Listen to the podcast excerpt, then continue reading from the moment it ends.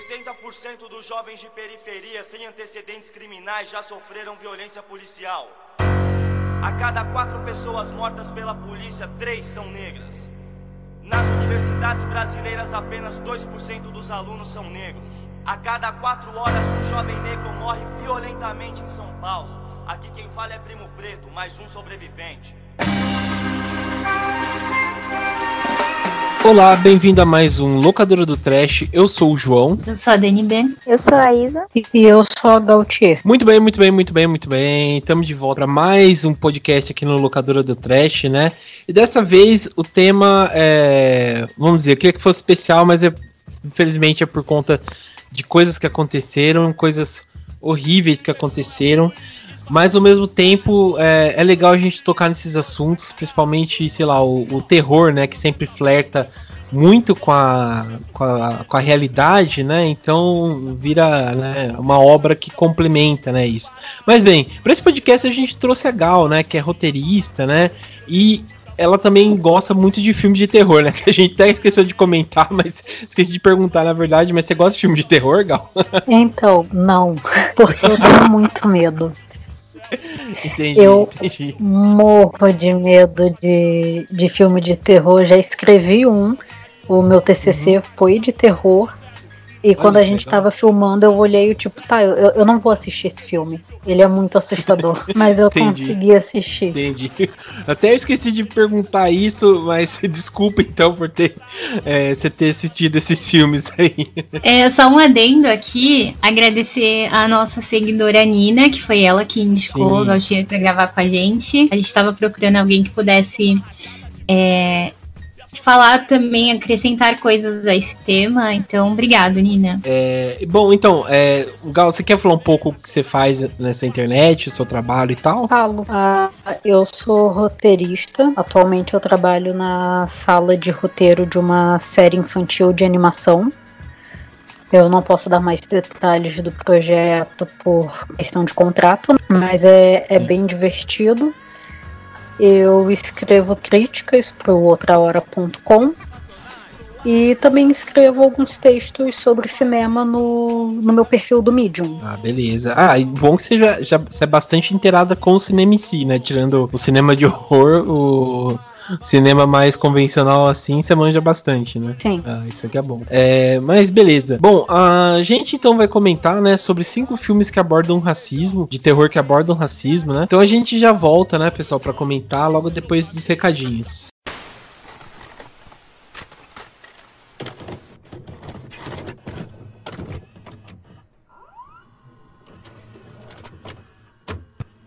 Bom, estamos na parte dos recados aqui no Locadora do Trash, né? Bom, e dessa vez a gente vai comentar um pouco, né, sobre sobre o que, né, Dani? Aproveitando que a Dani também tá aqui, né? A gente vai presença falar um pouco ilustre. presença ilustre. Bom, a gente vai falar um pouco em si sobre uh, as votações, né, que a gente lançou, né, semana mês passado, né, melhor dizendo. Tá tá dando certo, né? Mas vamos vamos pular um pouco, né?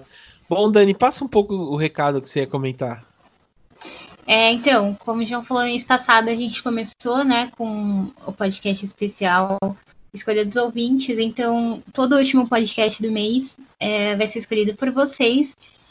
Para quem não viu ainda, é, a gente vai fazer sempre uma votação na penúltima sexta-feira do mês. E a gente vai escolher o tema e aí vocês escolhem qual filme vocês querem que a gente fale. Aí vocês podem uhum. votar lá no Facebook, no Instagram ou no Twitter. Escolham, defendam o seu, façam propaganda. e aí o mais votado, a gente. O, o, tema escolhido, né? O tema mais votado, a gente grava o podcast na semana seguinte. Essa semana tá rolando de novo. É, a gente escolheu filmes do Black Exploitation.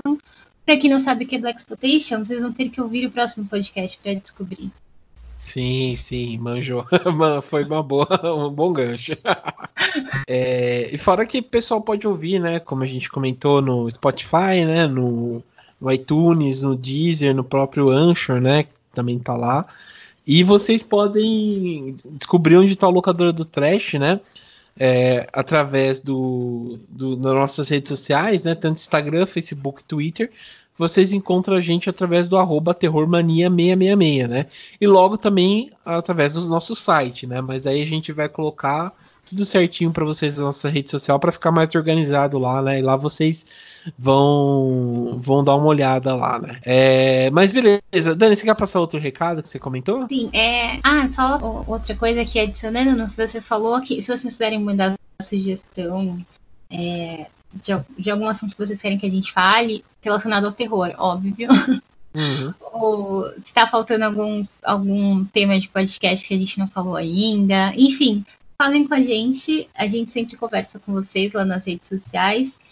É, o pessoal tá sempre comentando, é maravilhoso. É, a gente se diverte muito lendo comentários de vocês. Continuem comentando, continuem participando e falem com a gente. Sim, sim, por favor, que é e, importante também. E aproveitando o um recado aqui, importante também, é, da nossa, falando da nossa loja, né? As camisetas continuam em promoção. Rolando uma super queima de estoque no Terrormania, minestore.com.br.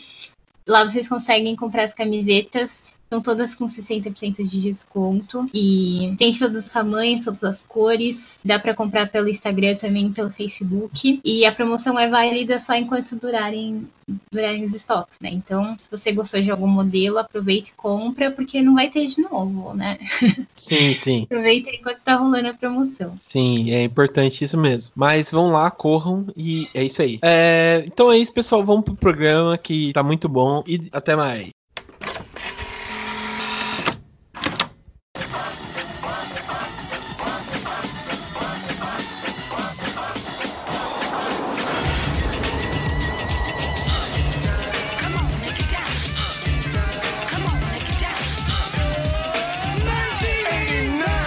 Bom, estamos de volta então, pessoal. É, a gente voltou aqui, vamos comentar um pouco, né? Apesar do, como eu comentei, né? O, o assunto ser um assunto bem tenso, né? Um, um, assunto bem difícil de se comentar, né? Principalmente por, pelas ondas de protestos que estão acontecendo, né? Que são protestos que merecem mais do que nunca ter, ter uma dimensão muito grande, ser abordado, mudar a consciência das pessoas, né? Que é a questão do racismo e a violência, né? Tanto a violência urbana, a violência policial, né? Contra as pessoas negras, né? É, vale até a pena a gente comentar aqui, né? Que é, a, vamos dizer, meio delicado esse, não sei, né? Mas enfim, o, eu, por exemplo, sou uma pessoa que. Minha mãe, né? Minha mãe biológica é negra, meu pai é branco mesmo, mas eu não sofri, por exemplo, tanto discriminação como certas pessoas também é, têm discriminação, né? Ou até a Dani também, que eu creio que a Dani também não é branca, né? A Dani é, é mulata, né, Dani? Não, eu sou é miscigenada, né? Miscigenada, é. E até legal trazer aqui porque a Gal é uma mulher negra, né? Então é legal a gente ver esse ponto, né, no, na, na, na, visão também de uma pessoa é, negra, né? Não sei se você, você concorda com isso, Gal. O que, que você acha? Ah, é um tema muito complicado para qualquer pessoa falar, porque uhum. é, bem, são, só no Brasil são 500 anos de miscigenação acontecendo e que não foi uma coisa que aconteceu de, de forma pacífica, né? Não, não foi como está estampado no filme da Pocahontas, por exemplo. Sim. E eu acho que isso acaba trazendo muita, muita desinformação ou muita informação equivocada ou já, já ultrapassada e às vezes a gente vê nesse, nesse mar de informações assim, tipo, que nem o, o teu caso. Ah, um dos meus pais é negro, o outro é branco. O que que eu sou, sabe? Eu não tenho experiências. E isso é, é bem complexo. É todo um ponto de história. Mas eu acho que o, os pontos mais importantes que eu pontuaria são que, primeiro é que raça é um, é um conjunto social, não é, não é algo biológico. Uhum. Então, por exemplo, a Mariah Carey. Eu cresci vendo a imagem da Mariah Carey e para mim ela era uma mulher branca. Até que eu fui estudar um pouco sobre a história dos Estados Unidos e lá ela é uma pessoa negra, porque os pais dela são, são negros. Se tivesse aqui no Brasil, ninguém ia dizer que a ah, Mariah Carey é tão negra quanto a Thais Araújo, por exemplo. Então, é uma coisa muito, como que eu posso dizer, é subjetiva de acordo com o contexto social, sabe? Sim. Até uma das palavras que que você usou a palavra mulata é uma palavra que é considerada ofensiva pela, pela comunidade negra, porque é uma forma de dentro do. E também vem do a formação da palavra em si, etimológica e tal, as coisas de português, que como colocar o, o descendente de negro no mesmo marca. Então, sabe, tem todas essas camadas que constroem uhum. a, a identidade racial do Brasil. E a gente não conhece todas elas porque são, são sabe? E é, e é algo que a gente só tem estudado há pouco. A gente, como sociedade, né? Não necessariamente eu ou você, mas estudos de raça são uma coisa relativamente nova. Sim, sim. É, é, até, é até legal você comentar isso, porque, por exemplo, eu sou professor de história, né? Então tem certos termos que às vezes a gente, como você falou agora, né? Do mulato e tal, né? Que para mim realmente era novo isso de ser usado como uma forma até de, de preconceito, né? Mas sei lá, se a gente, igual você falou que é uma herança, né, portuguesa e tal, acho que talvez se a gente procurar na etimologia da palavra realmente já apareça, né, o, o, o porquê e tal, né. Mas é, é, como eu tava comentando, é interessante porque há pouco tempo mesmo começou a ser estudado, por exemplo, a história da África nos livros de história aqui no Brasil, né. Então, normalmente só se dava importância muito para a história europeia e tal, né? E deixava é, outros países de lado, né? Ásia, parecia que não existia, né? Ásia, África, por aí vai, né? E agora é interessante que é obrigatório, né? O estudo sobre a África no Brasil, né? Visto que a gente é a maior população, né? Vamos dizer que tem de negros fora mesmo da África, né? O Brasil é o maior país com o maior número de negros, né? Então é legal a gente ver, né? o, estudar isso para descobrir também a nossa história, né? Da onde a gente veio e tal, né? Não só é, ficar olhando os europeus, né? Ficar olhando, sei lá, o que eles fizeram e tal, que meio que parece que apaga a nossa história mesmo, tanto como brasileiro, como também de pessoas descendentes, né? De negros e por aí vai. Então é interessante eu, isso. Eu acho que isso é um do, dos lados bons, assim, da internet, que eu acredito que tem ajudado muito nisso. É, hoje em dia, você, sei lá, às vezes você entra no Twitter pra ver uma besteira, mas às vezes tem alguém lá te explicando alguma coisa sobre racismo, sobre a história do negro no Brasil, etc., de uma forma simples, de uma forma rápida, e a gente tem ali as pessoas compartilhando informações e tirando dúvidas. E, tipo, eu vejo muito isso acontecendo e eu acho isso maravilhoso. Acho que é o que a gente está tentando fazer aqui também um pouco. É, a gente sempre, quem ouve nossos episódios sabe que a gente sempre acaba tocando no assunto quando tem uhum. algum filme que, que fale sobre isso. Então, tipo, não é a primeira vez que a gente tá falando sobre racismo ou qualquer outra coisa do tipo. Então, é, acho que é legal, né, hoje em dia você discutir, que eu acho que quanto mais a gente fala e, e se informa e aprende sobre a história, mais a gente vai diminuindo talvez um pouco esses preconceitos, é, mesmo que seja de uma forma muito pequena ainda, mas uhum. pelo menos é um começo, né? Acho que o pior é você ficar regredindo, ficar estagnado em ideias muito antigas. Assim. Sim. Acho que pelo menos a gente está evoluindo por esse lado. É, isso, isso é a pura verdade mesmo. É, e bom, até interessante a gente comentar, puxar para a questão, vamos dizer, um pouco mais do cinema e tal, né? Porque o cinema é um espelho, né, da, da nossa realidade, né? A gente tem várias obras, né, tanto no Brasil como nos Estados Unidos, que discutem bastante o, o, o ponto de vista racial, né? É, parece que nos Estados Unidos, é, na parte do cinema, é muito mais escancarado, né, a forma como é feito, né, a gente tem documentários, tem é, filmes que tem essas questões, né, raciais que são muito mais presentes, né, tanto, sei lá, como pela formação, né, histórica dos Estados Unidos, né, uh, os movimentos lá que lá são, parece que são um pouco mais organizados, né, que, que aqui no Brasil, é, apesar de realmente, às vezes no, no, Brasil é bem mais organizado, só que a mídia às vezes não, não traz pra gente essa informação, né. Mas, bom, se a gente for ver, tem vários filmes, né, que falam um pouco da luta, né? Até separei alguns aqui que são um pouco fora do, do, do nicho do terror, que seria legal a gente comentar. É, até vão comentando aí se já assistiram e tal. Por exemplo, é, ano passado saiu, ano retrasado, né? Saiu Infiltrado na Clã da, do Spike Lee também, que puxa bastante esse, essa, essa parte aí. Até fala dos movimentos negros, né? Dos Pantera Negras e tal. Vocês já assistiram esse filme do Spike Lee, Infiltrado na Clã? Sim, assisti e inclusive participei de uma roda de conversa com um dos roteiristas do filme, o David! Rabinowitz. Foda. E aí, foi, foi legal? Nossa, foi. Legal é, sei lá, legal é não ter coronavírus e não estar em quarentena. Aquela conversa foi, foi algo de outro mundo. Esse, esse cara aí, é o- ele é o policial, né? Ou, ou não? Se... É que eu não, lembro aquele... o- não. são quatro roteiristas. O David e o. Ele tem um, um parceiro de escrita. E eles já tinham conseguido os direitos do, do livro para adaptar e estavam ali escrevendo, fazendo pesquisa, etc e tal.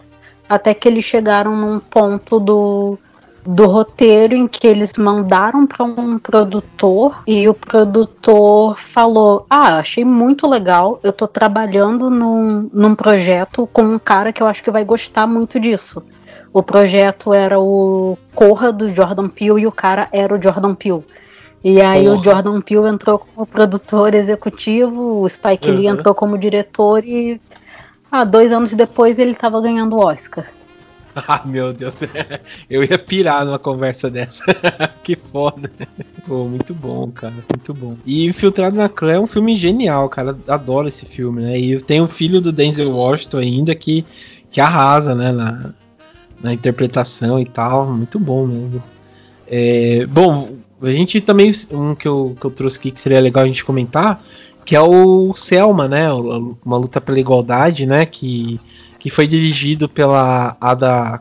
É, Ada. Puta, sempre. Ava Duvin, Duvinay, né? É assim o nome dela, né? Ava Duvinay, Duvinay, que também é uma puta de é uma. DuVernay. Isso aí, isso aí. Meu inglês é péssimo. Mas ela é puta de uma, de uma diretora, adoro ela, assistiu o a 13 terceira emenda, que ela produziu também um documentário, é muito bom. Olhos que Condenam, que ela também. é, acho que ela dirigiu alguns episódios, ou todo. Vamos dizer, a ideia da série é dela. E ela é uma puta de uma diretora. eu gosto muito dela, dos trabalhos dela. É uma pessoa bem crítica, né? Uma pessoa bem centrada, isso que é legal. E também é um puta de um filme. Vocês já assistiram esses daí dela? O Selma, o 13 terceira emenda e o Olhos que Condenam? Não assisti Eu, ainda. é, eu não assisti os filmes, eu comecei a ver Olhos que Condenam, mas né, é extremamente pesado. Sim, sim. então eu assisti o primeiro episódio e ainda tô digerindo pra, pra assistir o segundo, porque ah, não, não é o tipo de série que se maratona, né? Eu, eu não tenho pra isso. Sim, é o, o, Olhos que Condenam é um uma série muito, vamos dizer, forte.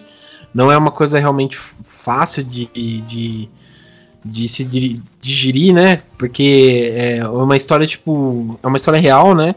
Que conta a história de cinco, cinco, acho que são cinco garotos que foram injustiçados, né?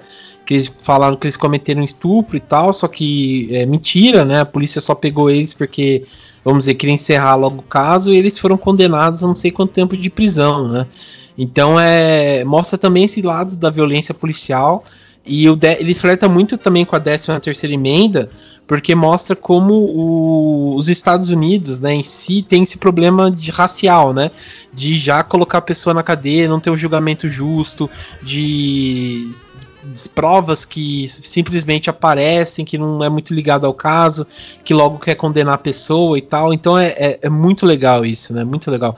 E o 13 terceira emenda é também um documentário espetacular para quem quer entender todo esse contexto que está acontecendo agora com a violência policial, com a é, com essa coisa sabe, de simplesmente, vamos dizer, não terem muita oportunidade de trabalho lá fora nos Estados Unidos, vocês- 13 terceira emenda é incrível para isso, né?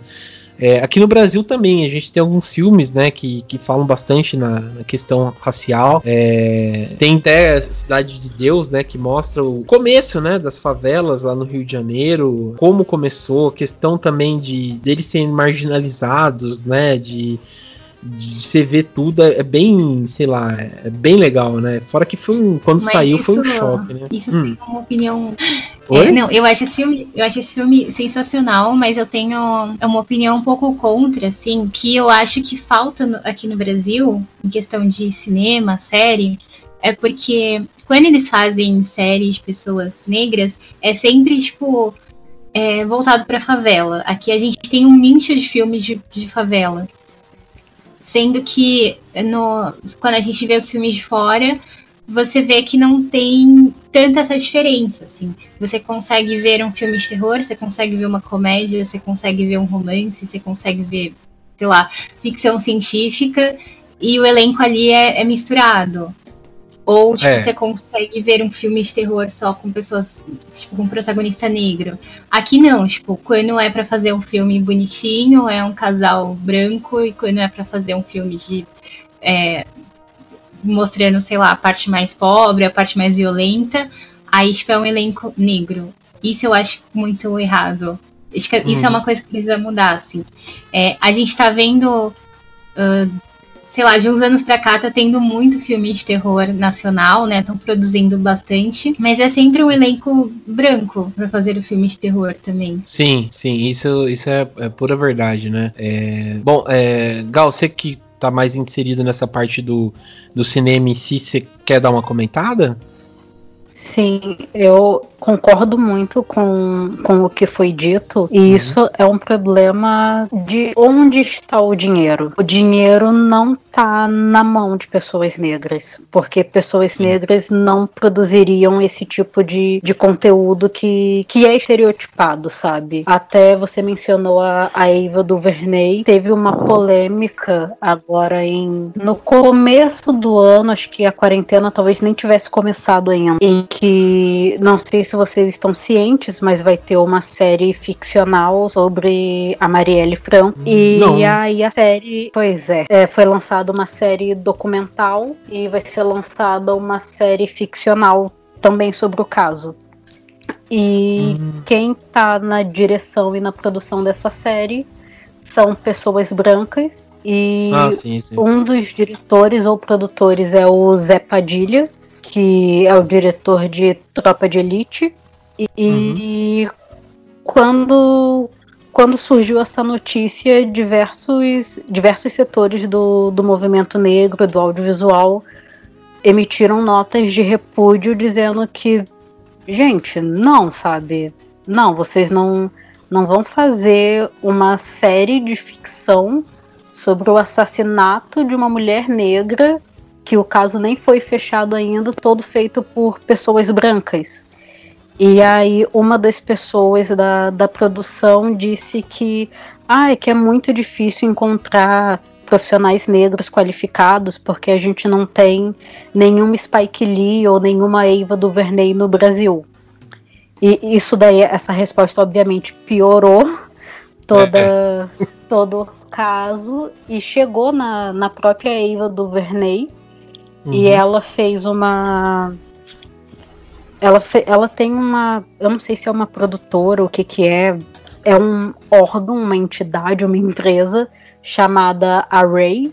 E o pessoal da Array entrou em contato com, se eu não me engano, uma dúzia de realizadores audiovisuais negros do Brasil e fizeram uma série de lives com esses realizadores para mostrar que sim, existem pessoas negras qualificadas para realizar esse trabalho. Ah, que bom, que bom. E, e, e conseguiram ou, ou, ainda tá nesse, ainda tá meio no, nos trâmites para conseguir? Você sabe? Olha, eu não sei o que que houve a partir uhum. disso. Não sei se eu imagino que a série vai vai continuar sendo feita.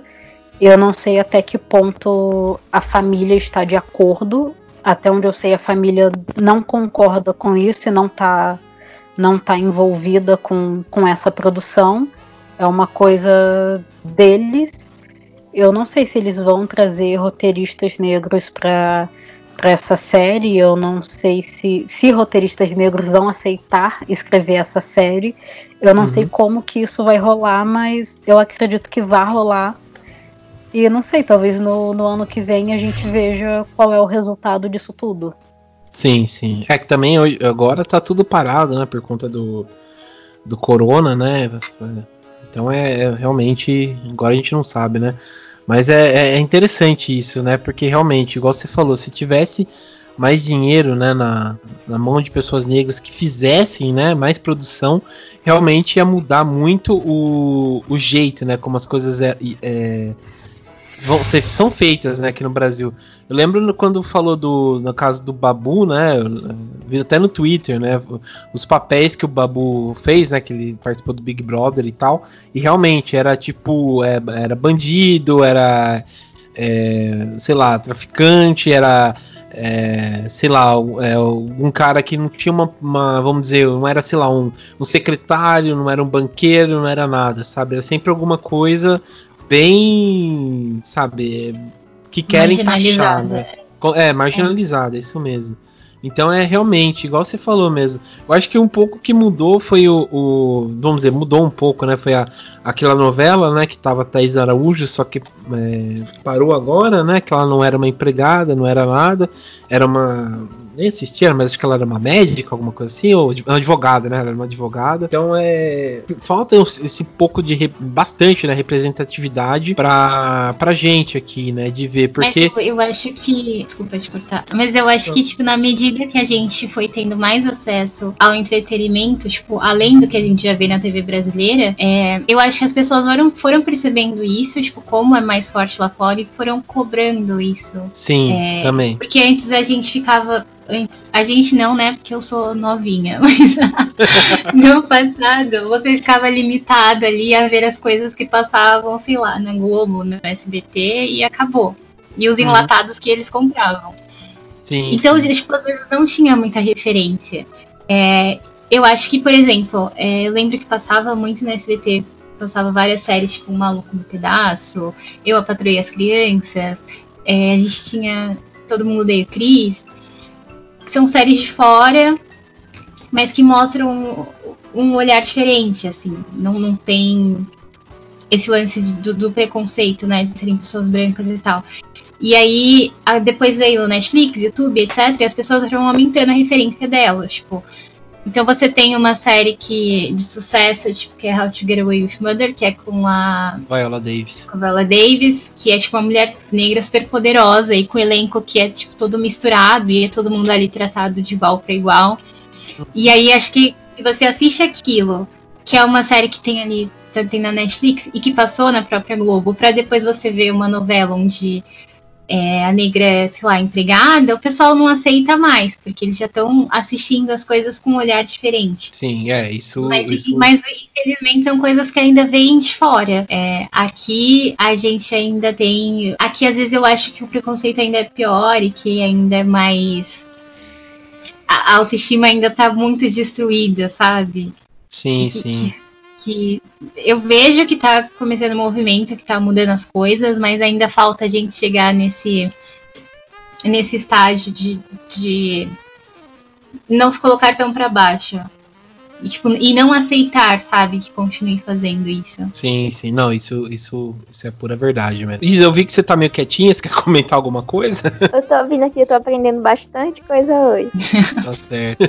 Mas beleza. Mas é, é, é, não, é importante a gente discutir isso, né? Que são ideias que a gente tem, ideias, que, coisas que acontecem, né? É, é bom sempre dar uma, essa, discu essa discursada, né? Principalmente para falar com o nosso público, né? Que também é, é, é legal.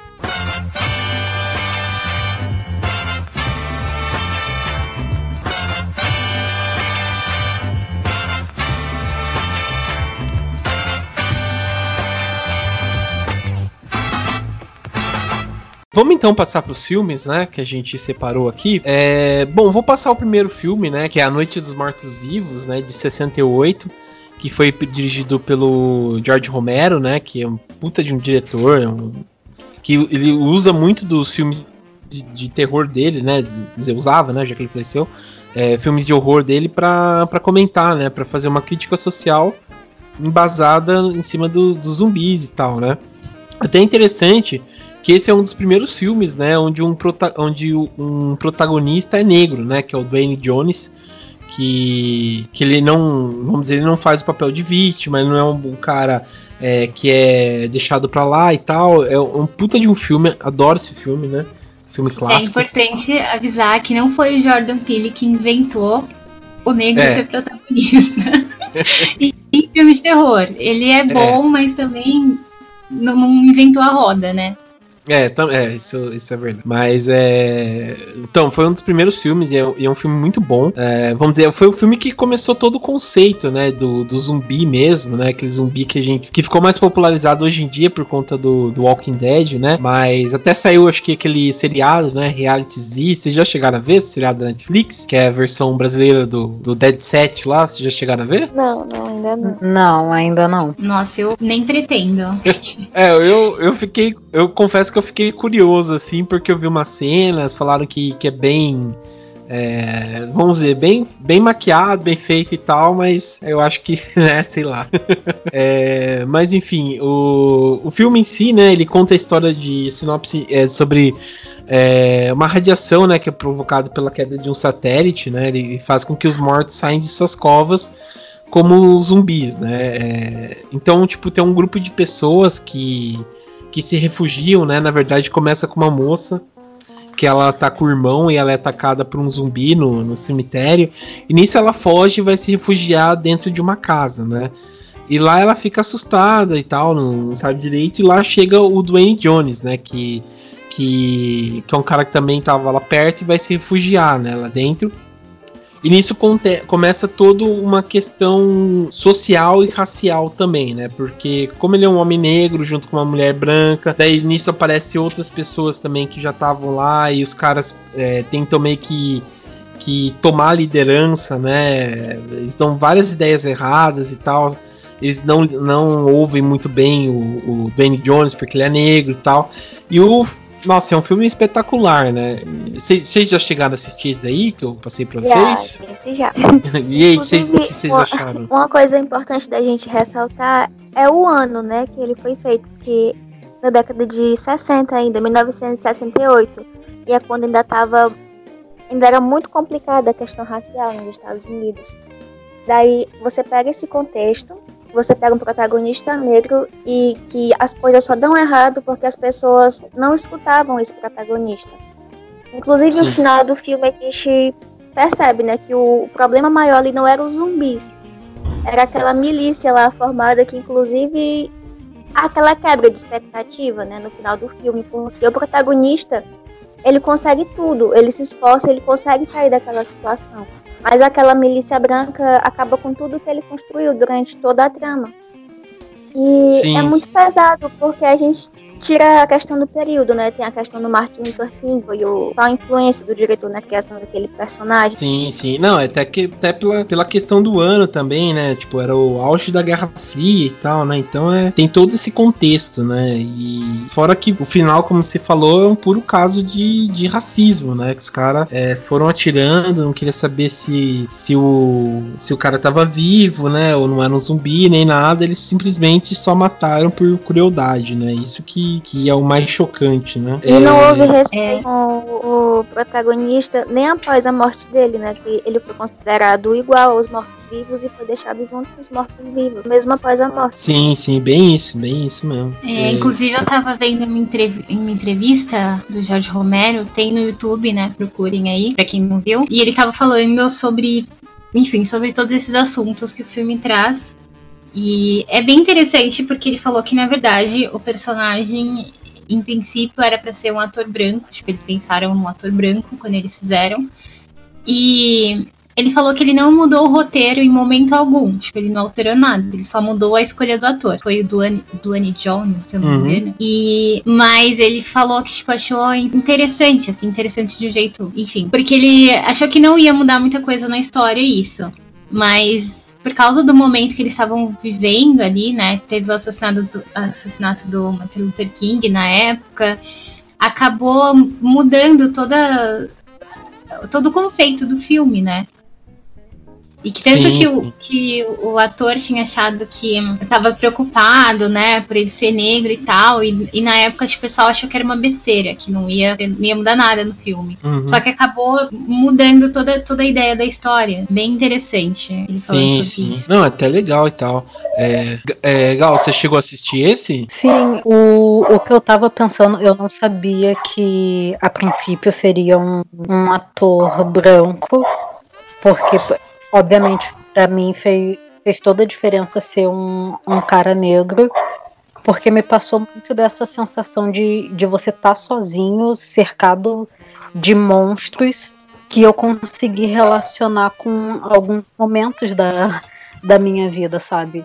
Teve hum. uma vez que, que eu tava em um evento, eu não lembro o que que era, mas era num, num ambiente muito grande e eu era a única pessoa negra no ambiente e tinha tipo 200 pessoas brancas à minha volta.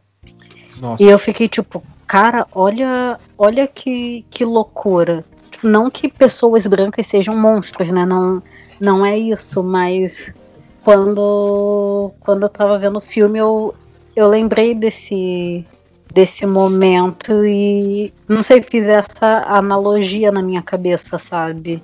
De tipo, ah, uhum. ah, você tá sozinho lutando contra, contra um ambiente que tá infestado de monstros.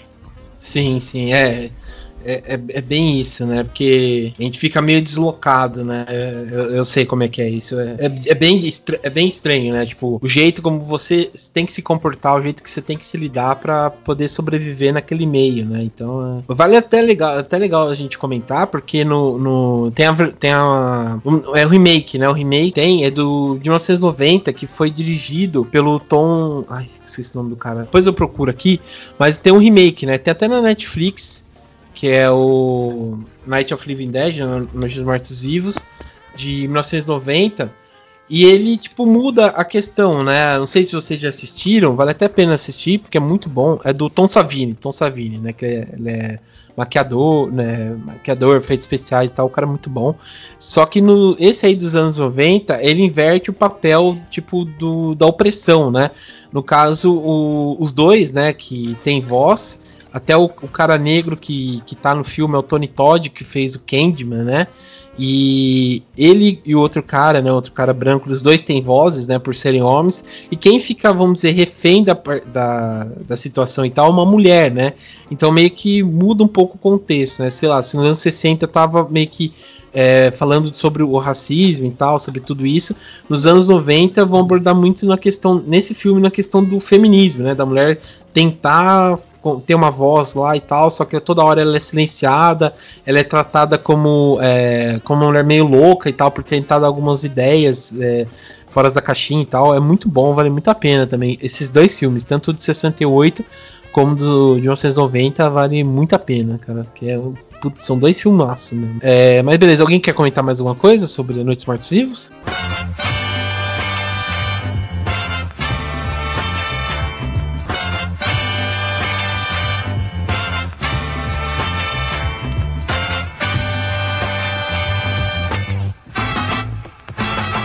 Bom, então vamos passar pro próximo. É, esse aqui é o A Criatura Atrás das Paredes, né? De 1991. Até a gente tava, comentei com vocês, né? Esse aí vai até um puxão de orelha, porque vocês deveriam ter assistido esse filme, que é muito bom, cara. que é do Wes Craven. É, puta, é, eu assisti, eu tinha assistido, eu reassisti, né, pra, pra gravar. E é, nossa, adoro esse filme, tipo, Vou explicar, né? Mas enfim, ele é dirigido pelo Wes Craven e tal, né? É a sinopse é o seguinte: tem um menino, né? Que o nome dele é Fool, né? Que é, acho que é bobo ou idiota, alguma coisa assim em inglês, né? E, e ele, tipo, mora numa. no conjunto habitacional, né? Acho que em Los Angeles e tal. E lá é, é, é tipo. É muito trâmite, né? Porque ele mora lá só com a, com a mãe que tá com câncer, a irmã mais velha que, tipo, tem, começa a namorar um cara que é que é meio bandi é bandidão e tal, né? Que é interpretado pelo Clivig Harms lá, que fez o, o Pulp Fiction, sabe? É, que é o Wallace lá, o Mr. Wallace, não sei o que, sabe? E fez também o, o é, os Declaro Marido de Larry, que ele é o bombeiro gay lá também. e ele, tipo assim, eles entram lá, né? Que eles tentam roubar o, os donos, né? Daqueles conjuntos habitacionais, porque eles superfaturam o preço do aluguel o lugar é uma porcaria para eles ganharem muito dinheiro, né? E tipo, as famílias que não conseguem pagar é, é jogado de, de, escanteio e tal, né? Por não conseguir pagar o valor do aluguel, que é muito alto. E nisso eles querem derrubar tudo para construir shops e tal. Então, tipo, é todo um trâmite imobiliário. Daí o, o Fu é jogado dentro dessa, dessa ideia e tal, para eles irem assaltar a casa desses caras, né? Pra conseguir dinheiro e tal. Só que quando eles chegam lá, é uma porra louquice do caramba, né? Porque o, o casal, na verdade, são dois irmãos que eles raptam, raptavam bebês e tal pra ter filhos, alguma coisa assim estranha. Ou até, sei lá, vocês procurarem imagens, o cara que faz, não sei se já assistiram Twin Peaks, é, os, os, dois atores que é marido e mulher no Twin Peaks, lá, aquela mulher que é, que perde a memória e tal, que ela é super forte, ela é irmão dele lá, enfim. E eles tentam, tipo, o cara, tipo, vai atrás da molecada lá dentro da casa com uma roupa de sadomasoquista, sabe, umas coisas assim.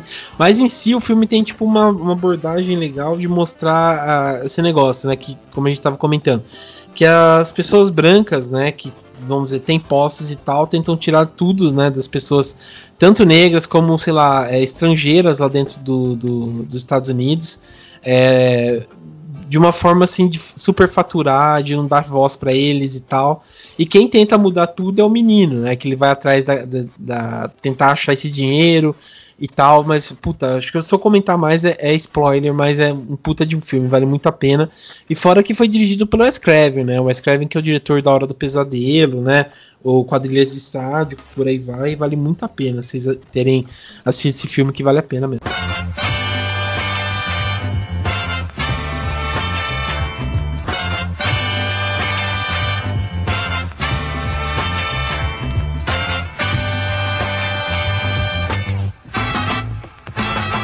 Bom, o próximo é o Mistério de Candyman, de 1992, que foi dirigido pelo Bernard Rose, né? Tem o, a Virginia Madsen, que ela tá muito bem nesse filme. Tony Todd, que eu já comentei também, que ele faz o Candyman e tal. Esse aí vocês já assistiram, né? Esse sim. sim. Bom, é... Em si, bom, vocês querem dar uma... Dani, dá uma sinopse aí pra, pra gente aí, você lembra um pouco do filme? Sim, é, ele conta a história da Ellen, né? Que ela é uma estudante, ela tá fazendo uma pesquisa e ela tá pesquisando essas coisas de é, lenda urbana, folclore, etc. E ela conhece a história do Candyman, que é, ele é tipo como se fosse uma loira do banheiro, né? Você fala o nome Sim. dele lá e ele aparece. É, só que ela é super cética, ela não acredita em nada, mas ela fica curiosa e faz um teste lá para ver se Candyman aparece. E ele aparece.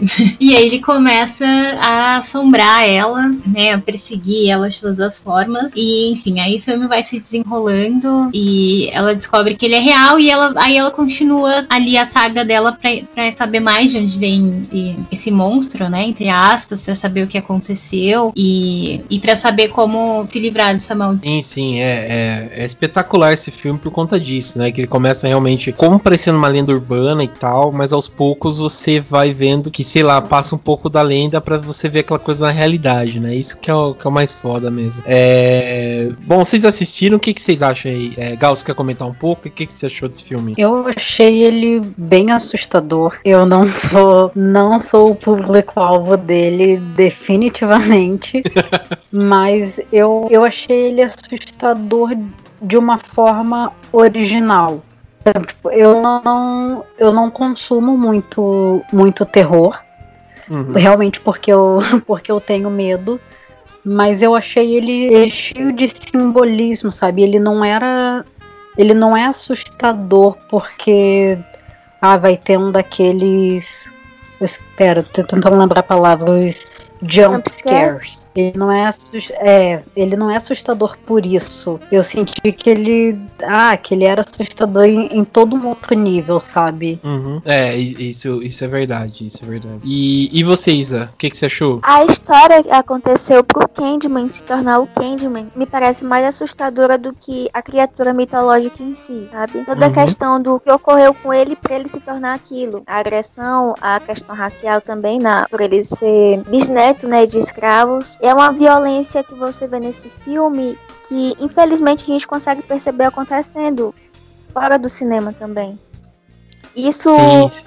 torna mais assustador do que a própria lenda urbana em si, essa questão da violência contra a população negra. Sim, isso, isso é verdade, isso é verdade. E, e fora e... que realmente, pode, pode comentar. É, e também, de onde vem essa violência, né? Que a gente vê que essa violência vem de um branco rico que não uhum. queria misturar, não queria estar agregado, sabe? Aquilo é. Sim, sim. É, é que... vamos, vamos fazer jus ao nosso segundo nome, locadora do spoiler, mas pra, quem, pra quem não viu o filme, é a história do Candyman, que né, que seria o fantasma aí da história, ele, ele foi morto porque ele se envolveu com uma mulher branca. Uhum. Então, e aí ele fica assombrando todo mundo. E aí uma coisa interessante também é porque ele, ele virou uma lenda do folclore muito forte dentro da, da comunidade negra, né? E aí, quando a, a menina vai é, visitar essas pessoas e tentar descobrir mais sobre a história dele, você vê como as pessoas ficam incomodadas, assim, tipo, que, que tem, sei lá, por, por ela ser. Acontece o caso contrário. Por ela ser branca e estar lá no meio de uma comunidade negra, ela que acaba é, sentindo ali aquela tensão, porque eles sentem que ela tá ali só pra sugar eles de alguma forma. Tipo, sugar uma informação e se aproveitarem da história deles e depois ir embora. Sim, sim. Não, é. E até que quando a, a atriz principal lá, né, ela sofre um tipo de violência, né? A polícia só vai lá, né, pra resolver porque ela é uma mulher mulher branca, né? Então é, ficou, ficou ruim, né? Pra, é, por, por, conta disso, né? Então é, é, bem interessante isso mesmo. Vale até comentar, né? Que a gente tava falando do Jordan Peele e ele vai produzir, né? Vai produzir o, o remake, né? Do. Do. Do Candyman, né? Saiu é, até. Na verdade, ele já, já produziu, né? Saiu até o trailer Sim. agora no, no começo do ano. É que agora com esse lance de quarentena e a gente nem sabe quando que vai sair os filmes. É, esse é um, Mas... esse é um do, dos grandes problemas, né? E... É, eu vi que a, a diretora desse próximo Candyman, a Nia da Costa, ela postou a respeito do filme no, no começo do mês dizendo que, que ele deveria ter saído na sexta-feira, mas que vai sair em setembro. Nossa, ah, entendi. É. Pô, nossa, é um dos filmes que eu tô mais esperando pra ver. Pô, só em setembro, né? É, realmente com, com essa conta, né, do Corona vai ser, vai ser isso mesmo, né? Mas, ah, cara, eu, eu adorei o trailer, o trailer ficou muito bem feito. Até a, a questão do, do, do do Candyman brincar com esse negócio, né? A gente sabe se se realmente um trailer, né? Parece que é uma lenda urbana ou não, se, se o cara ficou louco, né? Quem vai fazer o Candyman é o. Até esqueci, é Yaha Abdul Maten, né? Que ele fez o Watchman e tal, é, ele fez o Aquaman, ele tava em Get Down, cara. E, puta de um atorzão também, né? Claro que ele é bonito pra caramba. Mas, pô, eu gostei. Eu não conhecia essa, essa diretora, Nia da Costa, que tava vendo que ela só tem um filme, né? Que chama Little Woods e tal. Interessante, vou dar uma pesquisada. Mas, pô, é, é, interessante a gente ver isso, né? Porque é, se a gente vê, acho que o Candyman é o único vilão negro que a gente vai lembrar no cinema, assim, né? No, quase a gente não lembra de outros vilões, né? É, que são negros. A maioria é, são vilões característicos, tipo, que são, vamos dizer que da cultura pop em geral, que são brancos e tal. E é legal, tipo, vamos dizer tem um, esse monstro histórico, né? Que eu nem considero o Candyman, vamos dizer, um monstro, né? Mas é dentro dessa cultura da, do terror e tal, né? Legal ter um, um pelo menos um, né? Um, um, vilão negro, né? Mas enfim. É, eu consigo que... pensar no. Pode dizer, Gal. É, eu consigo, você falando em vilões negros, eu tava pensando no naquele filme. Ah, eu não, não sei se eu vou lembrar alguma coisa das crianças extraordinárias, formidáveis, alguma coisa assim, em que o vilão é o Samuel L. Jackson, hum, o lar das crianças extraordinárias. Ah, sei, sei, sei, sei. Eu que é baseado... Peculiar, talvez. É, acho que é isso, Lar das Crianças Peculiares até, acho que é isso. É, é bem eu, lembrado. Quando eu, quando eu vi esse filme, eu Ok, o filme é, é, interessante, eu não, não li o livro, então não, não posso nem hum. fazer essa comparação. E eu vi que teve uma repercussão neg negativa de tipo, ai, nunca o filme inteiro tem um elenco totalmente branco e uhum. aí pro vilão escalaram um cara negro. Só que eu fiquei pensando, tá, mas se se eu fosse ele, vivendo num mundo em que só existem pessoas brancas, eu também ia sair por aí arrancando os olhos de crianças, sabe? eu achei. Foi, foi o meu argumento pra, pra galera. Eu ainda acho que, ok, seria ótimo se tivesse mais pessoas negras no, no filme, mas eu, tirei o, o cargo de vilão dele, porque uhum. às vezes é enlouquecedor, sabe? Sim, sim. Não, é, é isso, é, isso é verdade, né? E é bem pensado mesmo isso, né? Porque ele é a única pessoa negra que aparece o filme todo, né? E. É, você tem razão, você tem razão. E puta. É, outra é... coisa que eu ia falar é do. Voltando a falar do Candyman, o Tony Todd, que interpreta o Candyman, ele também é o cara que aparece em Premonição, né? Pra sim, mim é super sim. marcante personagem dele. Sim, sim, é uma, quase uma pessoa, vamos dizer, sobrenatural, né? Sim. Ele fala sobre a morte e tal pra, pra molecada, né? É bem legal mesmo. E que também é um filme que tem um elenco bem variado. Sim, sim. É, o dos anos 90, né? Com esses slash tipo Pânico, né? Eu sei que vocês fizeram no ano passado, né? Vão, vão mudando um pouco, né? O elenco em si, né?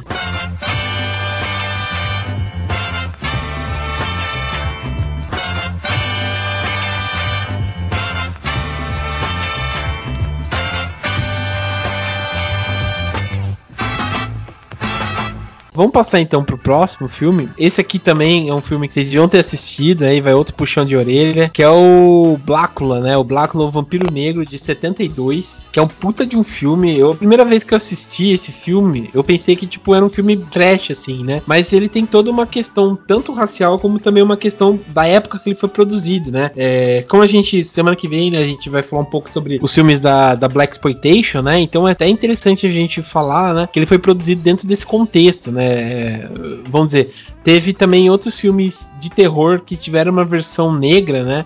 Tem uma versão do, do Frankenstein negro, né? Se, se eu não me engano é Blackstein, alguma coisa assim. Que tem uma, essa camada de, de comédia, né? Mas no fundo ele é bem uma crítica racial, né? No, no Blácula, né? A gente tem um vampiro, vamos dizer, um príncipe, né? Que ele é africano ele vai fazer uma visita na Transilvânia para tentar é, trazer um pouco dos valores da, da África, né? Que é, acho que da Nigéria, se não me engano, que ele é de lá, é, trazer um pouco dos valores, vamos dizer, africanos lá para Europa e tal. Só que ele é visto como uma pessoa selvagem e tal, né? Então ele logo ele é ele é deixado de lado e tal. E nisso ele vai conhecer o Drácula para conversar, principalmente para tentar acabar com a questão da escravidão, né? E nisso ele é atacado pelo Drácula, a, a esposa dele é vamos dizer, é, é, morta, né? E ele é transformado em vampiro, né? Daí ele acorda, é, liberam ele, né? Em 72 só, né? Então ele tá naquele auge do, do, do movimento Black Power, né? Até é legal dizer que a, é, a maioria dos todos os, os, os, atores lá são a maioria são negras, né? Só acho que um, dois são brancos e tal, mas a maioria é negra, então tá bem nisso da, do movimento Black Power. E é legal também falar que uma coisa assim que é totalmente nova, que um dos protagonistas do começo são um casal gay e um casal gay é, é como se pode dizer? É, um é branco e outro é negro sabe? Então você vê que tipo um filme bem assim um pouco mais avançado para época né? Então isso é, é, bem legal assim. Mas o filme em si tipo é puta de uma questão também é como ele é visto, né, pelaquela sociedade, ele tenta, vamos dizer, sair um pouco fora da caixinha e logo é condenado, né? Então, apesar de ter essa camada um pouco meio é, filme B, né, e tal, Blácula é puta de um filme, cara, vale muito a pena vocês assistirem. Tipo, você tem, você tem que tipo ignorar a questão da época, né? Que os vampiros parecem aqueles vampiros que apareciam no, no Chaves, no Chapolin, sabe? É, é, aqueles dentões e tal, mas o filme é muito bom, cara, vale a pena vocês assistirem.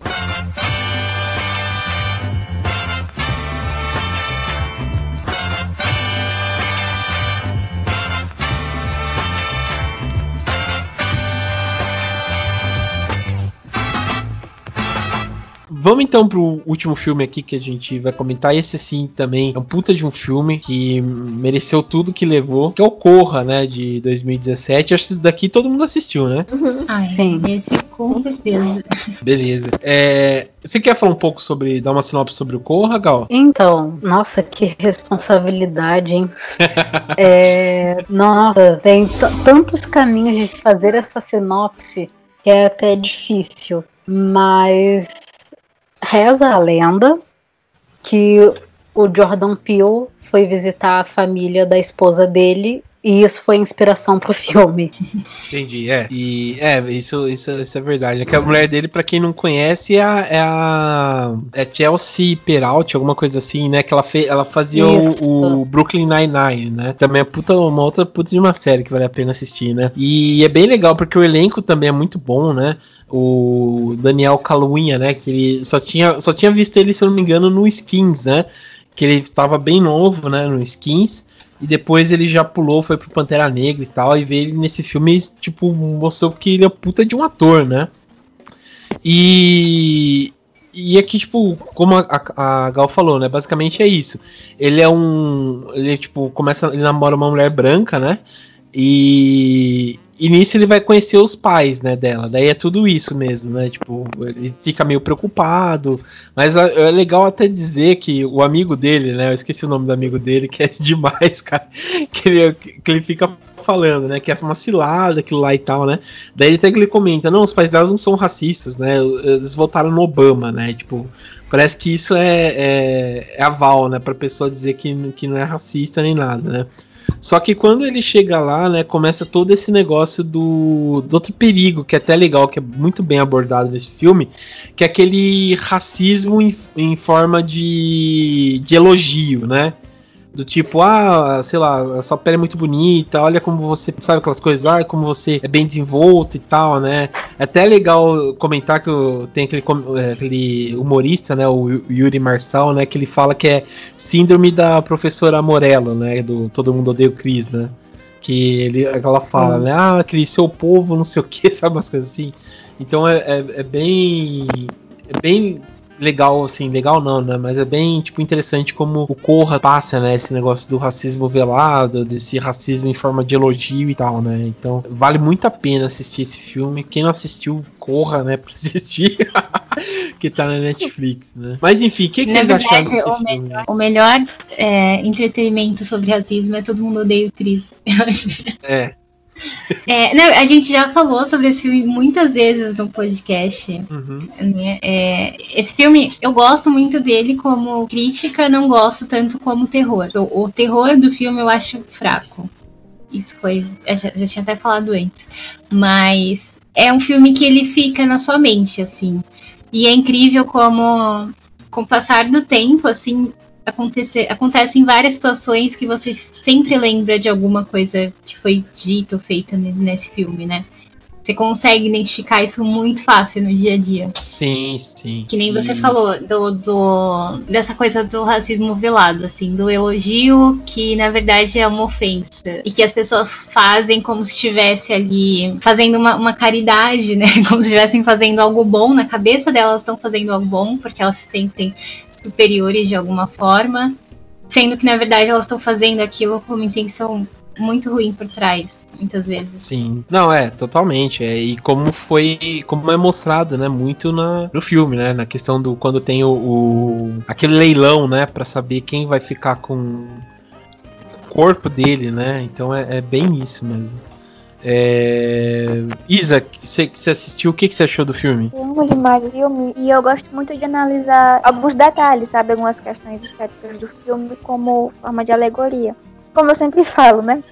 Mas até a questão do carro branco no início, que ele, antes dele ser sequestrado, o primeiro personagem, é, eu encaro como analogia a KKK, a questão do, daquelas pessoas com as vestimentas brancas caçando, que é literalmente o que acontece no filme também. Aquele primeiro veículo, o primeiro rapaz. E o que causa mais medo é porque é uma coisa que a gente, por mais que tenha ficção científica, tudo, mas é algo palpável, sabe? É algo que você consegue ver acontecendo na vida real. É, uhum. Você pode encarar aquilo como uma questão de tráfico de pessoas mesmo, de abuso contra pessoas. Isso causa um desconforto muito grande. Sim, sim. Não, é, isso, isso é legal tipo, a forma como ele aborda, né? O jeito que ele comenta e tal, é, é, é bem isso mesmo. É, Gal, você quer comentar mais um pouco sobre o filme? Eu, eu acho o Corra, eu acho ele muito incrível, porque como eu já disse várias vezes, eu não sou do, do meio do terror, não, não é o tipo de filme que eu assisto. Então até eu demorei bastante para assistir ele porque eu, eu, eu tava com medo. Tava com medo de quão aterrorizante podia ser. E uhum. só depois de várias pessoas me, me falarem, não, é, é, tranquilo, não tem nada ai, de espírito, monstro, nada desse, desse tipo. Eu gosto bastante dele, eu acho que ele foi bem impactante pela, pela forma como, como Jordan Peele moldou as situações, tanto enquanto roteirista como enquanto diretor. Eu acho que ele conseguiu moldar muito bem o, o filme de forma que ele. Eu, eu sinto que ele é refrescante, sabe? Eu sinto que a gente uhum. tava. A gente tava meio que num. Ah, numa mesmice dos filmes que, que estavam sendo feitos. Isso no, no contexto em que o, Jordan Peele tá inserido, que é ah, uhum. os blockbusters estadunidenses. Eu sentia que tava tudo meio que vindo numa numa mesmice e o Corra trouxe um, um frescor novo para o mercado, sabe? E eu achei isso bem interessante porque eu, particularmente, eu não conhecia esse tipo de terror que, que ele faz. Agora eu conheço um pouco melhor. E eu sei que ele tá fazendo outros projetos que também trazem essa questão de a questões raciais e, e terror. E uhum. eu acho que isso vai talvez vire um gênero tão, tão grande como hoje em dia são os filmes de super-heróis, sabe? Que tem cinco sendo lançados por ano. Talvez esse seja o início de, de uma onda muito grande. E sobre o Daniel Kaluuya, que eu também achei ele muito incrível, tem um filme novo dele, que foi lançado acho que agora no, no final de 2011, Queen and Slim, que mais uma vez é o, o coitadinho se dando mal, né? Mas é, é um filme bem legal, é escrito pela, pela Lina Wave, que é roteirista de Master of None. Então é, é um filme bem bacana, não é terror, mas uhum. tem o Daniel Kaluuya, então vale, vale a pena dar uma olhada. Pô, que legal, não, não conheci esse filme aí, vou dar, um, vou dar uma olhada nele. É... Uhum. Ah, é, ela, é, ela é, é, roteirista também, essa moça aí do, do Master of None? Sim. Pô, que foda. Master of None é uma série que poderia voltar, né? é, mas uma coisa que eu queria falar, não sei se a Gautier e vocês vão concordar também, que eu já tinha até comentado é, não lembro, mas foi algum podcast que a gente comentou do Jordan Peele também. É, que assim, eu, eu vejo que ele traz essas, essa pauta, mas eu, eu vejo também, tipo, que o, a intenção dele, talvez, não sei se é essa, mas acho que é o lance também de, de normalizar, sabe? E não se tornar algo diferente porque o, o, o, protagonista é negro, mas de ser um filme de terror como outro qualquer, só que não necessariamente com protagonista branco, igual todos os outros filmes. Hum, porque hum, eu acho que a, a, gente vem muito de uma série de filmes onde a gente já sabe a ordem das pessoas que vão morrer. e aí, tipo, a pessoa negra colocada lá sempre é o amigo engraçado que vai morrer logo. Tipo, ele não é, nunca é o cara que é o sobrevivente até o final. Ou ele nunca é o cara que é o protagonista. E sendo que isso não, isso não é não é para pesar e ser uma diferença, é pra ser uma coisa normal. O, uhum. protagonista ser branco, negro, sei lá, japonês, não interessa, sabe? É só mostrar que, tipo, ah, qualquer um podia passar por essa situação. Qualquer um pode ser o protagonista, qualquer um pode ser o vilão. É, eu, bom, pode. É, Gal quer falar? Pode falar. É, não, eu concordo concordo com isso, que é, é, é isso, sabe? A gente tem que, que normalizar que qualquer pessoa pode se dar mal se um espírito invadir a casa dela. Uhum. A pessoa não, não precisa ser, ser branca para isso. Mas a gente, por mais que a gente tenha esteja caminhando em direção a isso, ainda acho que ainda falta bastante, sabe, pra gente chegar nesse nessa normalidade eu li uma vez que a Shonda Rhimes, que é a, a criadora de Grey's Anatomy, quando ela estava fazendo o teste de elenco para Grey's Anatomy, ela não tinha, ela tinha o nome, o primeiro nome dos personagens e nenhum deles tinha sobrenome, porque o sobrenome viria de acordo com a etnia da pessoa. Então, tipo, ela não escreveu, ah, fulano de tal vai ser coreano, fulano de tal vai ser negro, para que o melhor ator que se encaixasse naquele papel fosse escolhido independente da, da aparência. E eu acho isso, isso muito legal. E acho que isso é uma, uma das coisas que ajuda a, a normalizar e a gente caminhar em direção a isso. Hum, entendi. É, isso, isso é, é verdade, né? É, igual eu lembro quando teve aquela polêmica em relação até o questão do Harry Potter, né? Que agora né, a mulher surtou lá, mas o, a questão da Hermione, eu lembro, comentou, né? Que, que em nenhum momento era descrito a etnia dela, alguma coisa assim, né? E os próprios produtores colocaram ela como uma mulher branca, né, uma menina branca e tal, né, no filme e tal. Então é, é, é verdade isso mesmo, né, que vocês, que vocês comentaram. Até, assim, eu assim que vocês falaram, né? Até mudaram minha. o que eu tava pensando, porque eu, eu até tava comentando quando assisti com a, com a Aline, a gente tava assistindo aquele é, Lovebirds, né? Um Crime para Dois, não sei se já assistiram, que tem na Netflix. Ah, eu assisti. É muito engraçado esse filme, inclusive. É, é então. e, não... ah, nossa, vale, vale muito a pena. É, é um filme muito legal. E, mas a questão é que, tipo assim, eu falei para ela, nossa, é tipo, o legal que mudou a a etnia, né? Porque se você for pegar esses filmes assim de comédias românticas, alguma coisa, todos os personagens, né, são, são brancos, né? Todos os personagens são brancos e tal, que acontece e tal. Todos os filmes, sei lá, se for pegar os mais famosos, aquele Harry Sally, é, sei lá, aquele Notting Hill e tal, são todos brancos e tal. E então poucos filmes que tem esse esse negócio, né? Tipo, de mudar o, o, a etnia do protagonista, né? Pra contar uma história totalmente normal. E eu falei isso pra ela, que, que é legal, né? Como. Que até embarcou nisso, né? Que vocês comentaram. Que como mudou, né? Porque o filme tem o, aquela.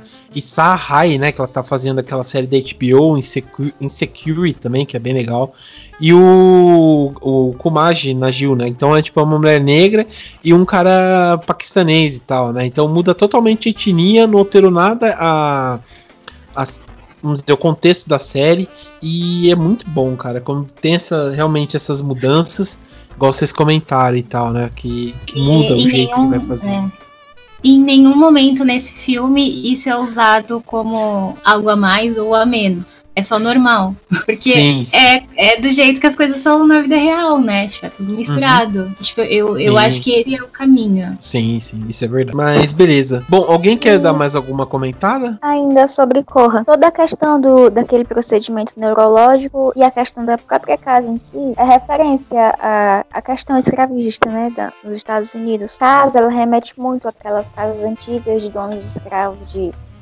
de donos de propriedades. E o próprio procedimento, ele pode ser uma analogia à escravidão, porque ele despersonaliza a pessoa que está indo lá, ele tira todos os anseios, todas as vantagens daquela pessoa. E isso é uma forma de escravidão. Eu acho que pode ter sido usado também nesse intuito, né? Aquele procedimento representando a escravidão e toda essa história. Sim, sim. Não, é, também. Tem bastante disso. E, e fora desse negócio deles tentarem fazer a pessoa virar, é, virar branca, né? Ter comportamentos de pessoas brancas. Né? Até é legal aquela, aquela cena, né? Que o, que o Chris, né? Que ele vai chegar, vai cumprimentar o, o, outro cara, né? Que é o único negro, né? Ele vai dar um toque assim na, na mão, né? Aquele, aquele toquinho e o cara vai aperta a mão dele, né? Até ele acha estranho e tal, né? Porque o, é bem isso, né? Eles não conseguem, apesar deles, vamos dizer, terem o corpo, né? A cor, mas não tem as mesmas atitudes e tal, né? Então é até interessante esse tipo de crítica, né? Que, ele, que eles fazem, né? Que os brancos nunca vão conseguir ser, né? O que não, o que não são, né? Então é, é bem interessante mesmo. É, até a própria questão do leilão, né? Remete muito a isso. Sim, sim. Não, total. Essa questão do leilão aí é. matou tudo mesmo, né? E fora também, tipo, no começo do filme, né? Que a gente tava comentando, né? Que o. Que o cara lá, eu esqueci o nome do, do ator, até procurar o que ele fez, o, o Atlanta, né? que ele se vê totalmente desconfortável, né? Porque ele tá numa área que não é a dele, né? Então ele fica muito tenso por ter tá num bairro branco, né? E ele sendo negro lá, então ele fica muito é, vamos dizer, perdido, né? Ele fica com medo, fica e tal, então é, é bem sentimento que, que também passa, né? Isso que é, que é foda.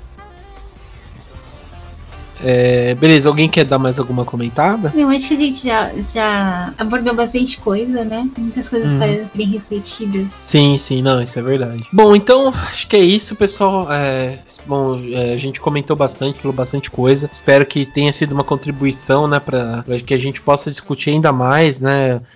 É, sobre esses assuntos, sobre tudo em si, ter uma discussão, ter uma consciência é, que é importante a gente discutir, é importante a gente conversar né, sobre esse tipo de coisa. É legal como o, o, os filmes em si, né? É, vamos dizer, flertam muito com a realidade, né? Pelo bem e pelo mal, flerta muito com a, com a humanidade nossa.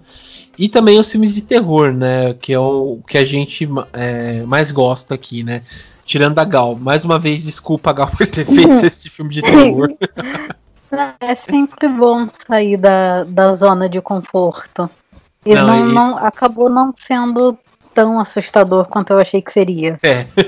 Não, isso, isso, é bom. Mas enfim, eu quero agradecer então que a presença da Gal. Obrigado, viu, Gal, pela participação. Ah, eu que agradeço o convite. Ah, e foi. Quero agradecer também que foi muito enriquecedor o papo que foi. a gente bateu, né? É, vamos dizer, a gente conversou, a gente pode até discutir, descobrir várias coisas e tal, né? Por, por meio de também conversar com outras pessoas, ter opiniões diferentes e tal. E muito obrigado também por, por estar aqui e também passar esse papo que foi muito bom. Obrigado mesmo. E bom, quero agradecer também a presença da Dani. Obrigado, Dani, pela presença. Gratiluz. Gratiluz, amém. E também a Isa. Obrigado, Isa, pela participação. Obrigada também. Então é isso, pessoal, e até mais.